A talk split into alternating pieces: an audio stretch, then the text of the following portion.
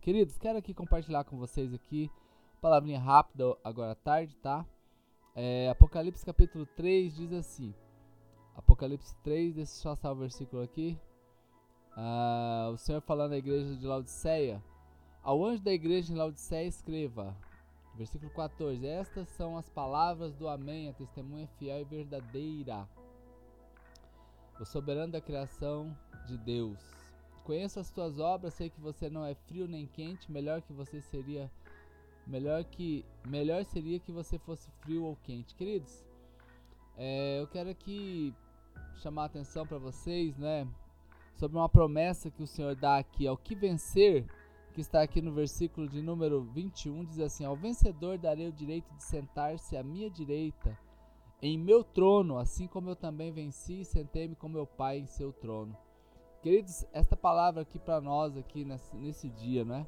Ao que vencer, eu darei a possibilidade de sentar, sentar no lugar de descanso. Sentar também, no caso de um trono, é um lugar de governo. Então a gente vê que o Senhor está governando e ele diz ao povo dele: aquele que vencer. Seja bem-vindo, Silvério.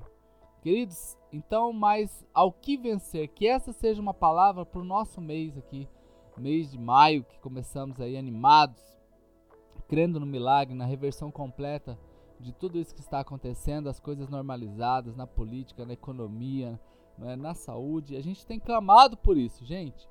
E aqui é um desafio bíblico do Senhor para nós. A igreja de Laodiceia era uma igreja que tinha perto delas fontes de águas termais, né? É, segundo a história e a geografia, este é um lugar que tem fontes de águas termais, que havia a fonte que saía água morna, água é, morna daquela fonte, né? E é a mesma ilustração que o Senhor diz: olha, é, melhor seria se você fosse frio ou quente, mas você está morno.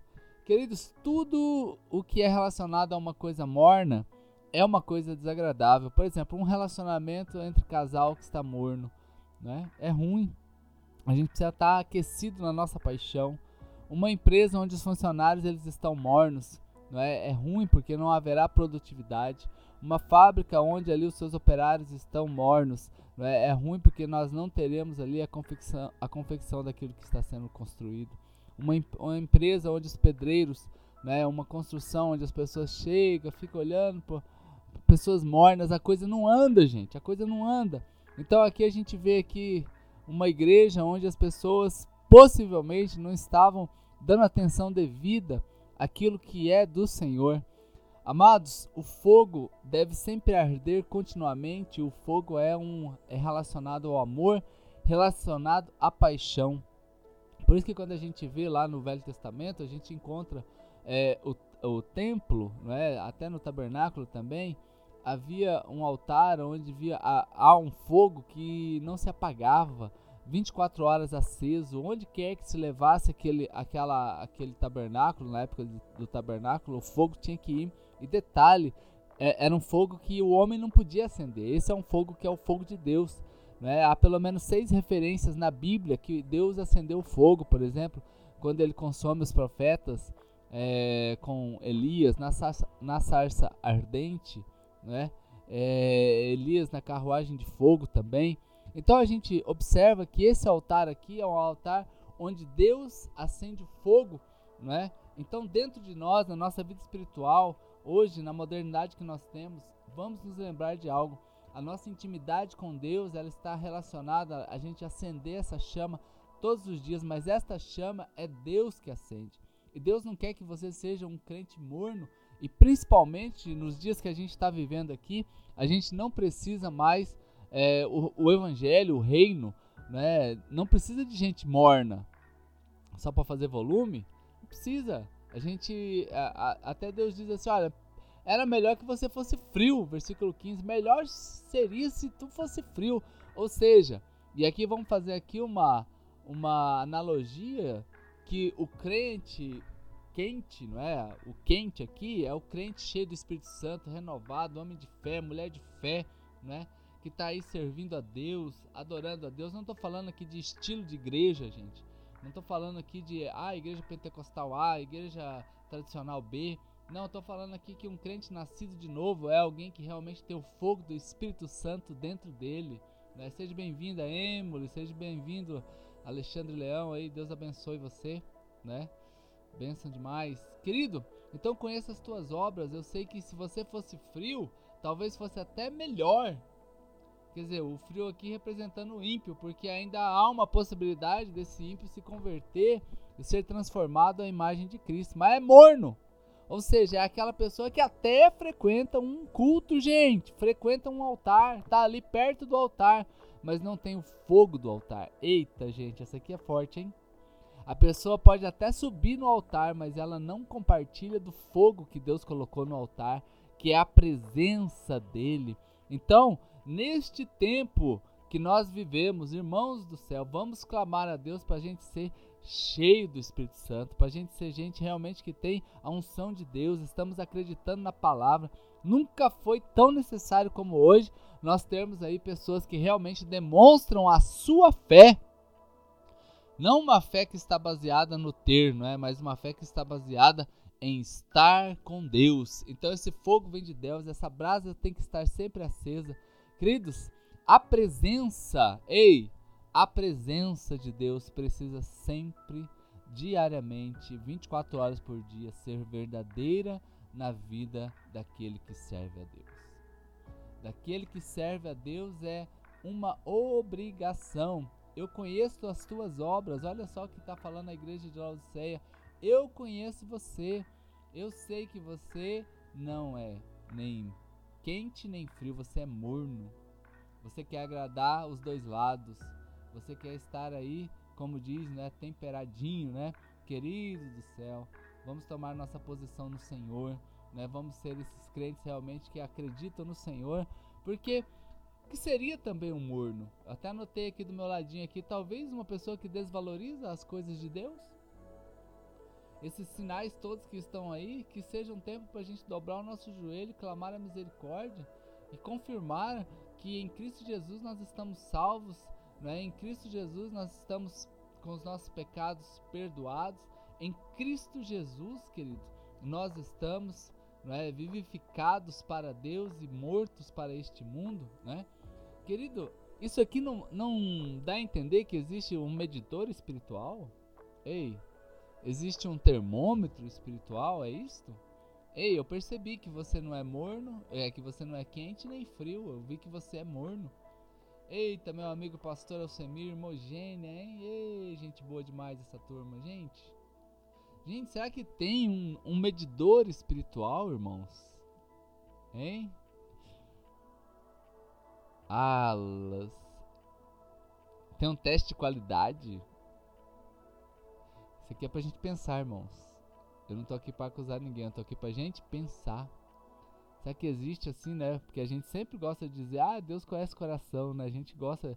Não, não vamos julgar, não. Ah, Deus conhece meu coração. Queridos, e se a gente for pesado na balança a gente for achado infiel? Infiel. Então essas tardes aqui é um alerta, é um momento de oração, de sabedoria, de reflexão, mas muito mais para a gente valorizar a presença.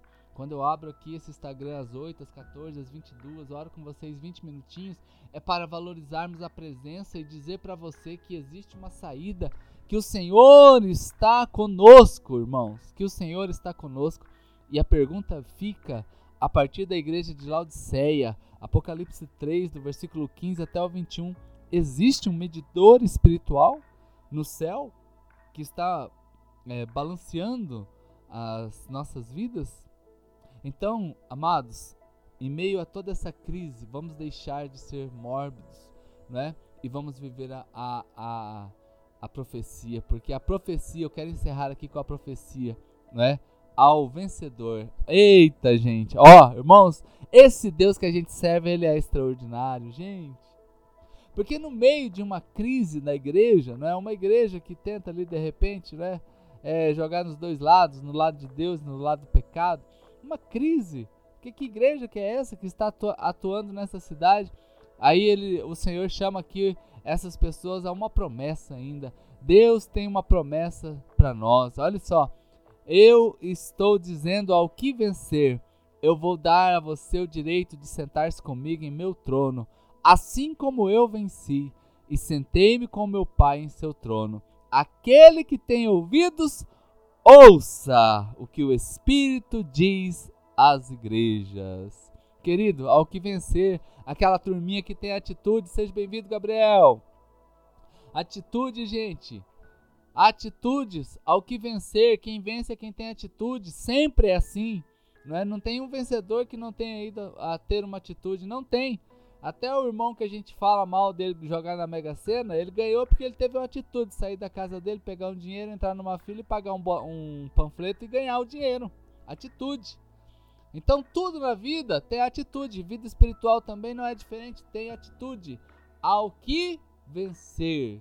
Este é abençoado e sobre a tua vida, sobre a minha vida, que o Senhor nos ache fiéis nessa noite e pessoas de atitude Vamos virar esse jogo nessa tarde. Vamos virar uma chave e vamos valorizar a presença. Vamos deixar de ser morno e vamos ser pessoas quentes no Senhor. Vamos ser pessoa avivada. Vamos ser uma pessoa cheia da unção e da graça de Deus, acreditando que o milagre está disponível, porque ao que vencer, o Senhor já olha para nós e fala assim: "Eu tenho um prêmio para você. Eu tenho um prêmio para você. Corra esta corrida, acredite, vá em frente, avance, seja vitorioso, porque ao que vencer, gente, ele está falando que vai permitir que governe ao lado dele, irmãos. Governar ao lado dele, nem que seja por um segundo, falar assim: essa estrela aqui pode um pouquinho mais para lá. Ah, querido, é isso, é isso, ao que vencer. Ó, pra gente orar aqui. No céu, não tem derrotado. Só tem quem vence. ei, uh! Só para lembrar que no céu não vai entrar nenhum derrotado. Só vai entrar o vencedor. então lá no céu não vai ter assim, tipo, ah, aquela, aquele grupinho ali, né, que, que é quase vencedor, o segundo lugar. Não. Lá no céu só vai entrar o primeiro lugar. Então todos que estiverem no céu certamente vão governar certamente se assentarão com o Senhor. Imagina aquele bando de filhos, um do lado do outro, assim, e o nosso paizão no meio, hein? Ah, querido, que benção, hein?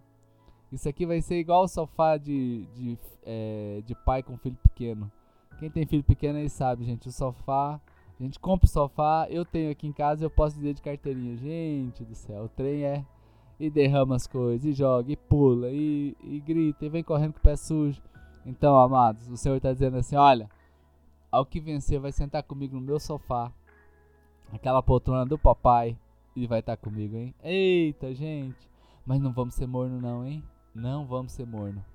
Não vamos ser morno. Essa seja uma tarde diferenciada. Tá bom? Eita, gente. Somos mais do que vencedores. É isso mesmo, hein? Glória a Deus. Vamos ter essas atitudes aqui. Queridos, que Deus abençoe a, a vocês, a tarde de vocês. Às 18 horas estaremos na Church do Alto e também estará sendo transmitido online para vocês. Acredito que agora à tarde nós vamos conseguir também transmitir simultaneamente para o YouTube, Facebook e Instagram. Essa church é chique, hein, gente? Pensa só, vamos ver se dá certo. Se não der certo, vai ficar só no YouTube, que já é uma grande qualidade já. Deus abençoe a vida de vocês. Pai, em nome de Jesus, eu estou abençoando os teus servos que estão aqui comigo nesta tarde.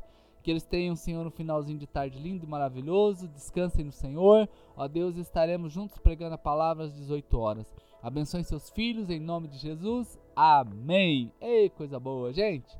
Como a irmã Dirlene sempre deixa aí a conta da igreja, né, aqueles irmãos que querem transferir, ministrar o seu dízimo, a sua oferta. Essa aqui é uma facilidade que a igreja tem para vocês, tá bom? Deus abençoe a vida de vocês. Tamo junto. E aqueles que chegaram agora, vai ficar salvo aí para vocês ouvirem também. Tá bom, galera? Beijão, até mais. E como eu sempre digo, um cheiro nas axilas. Tchau, tchau.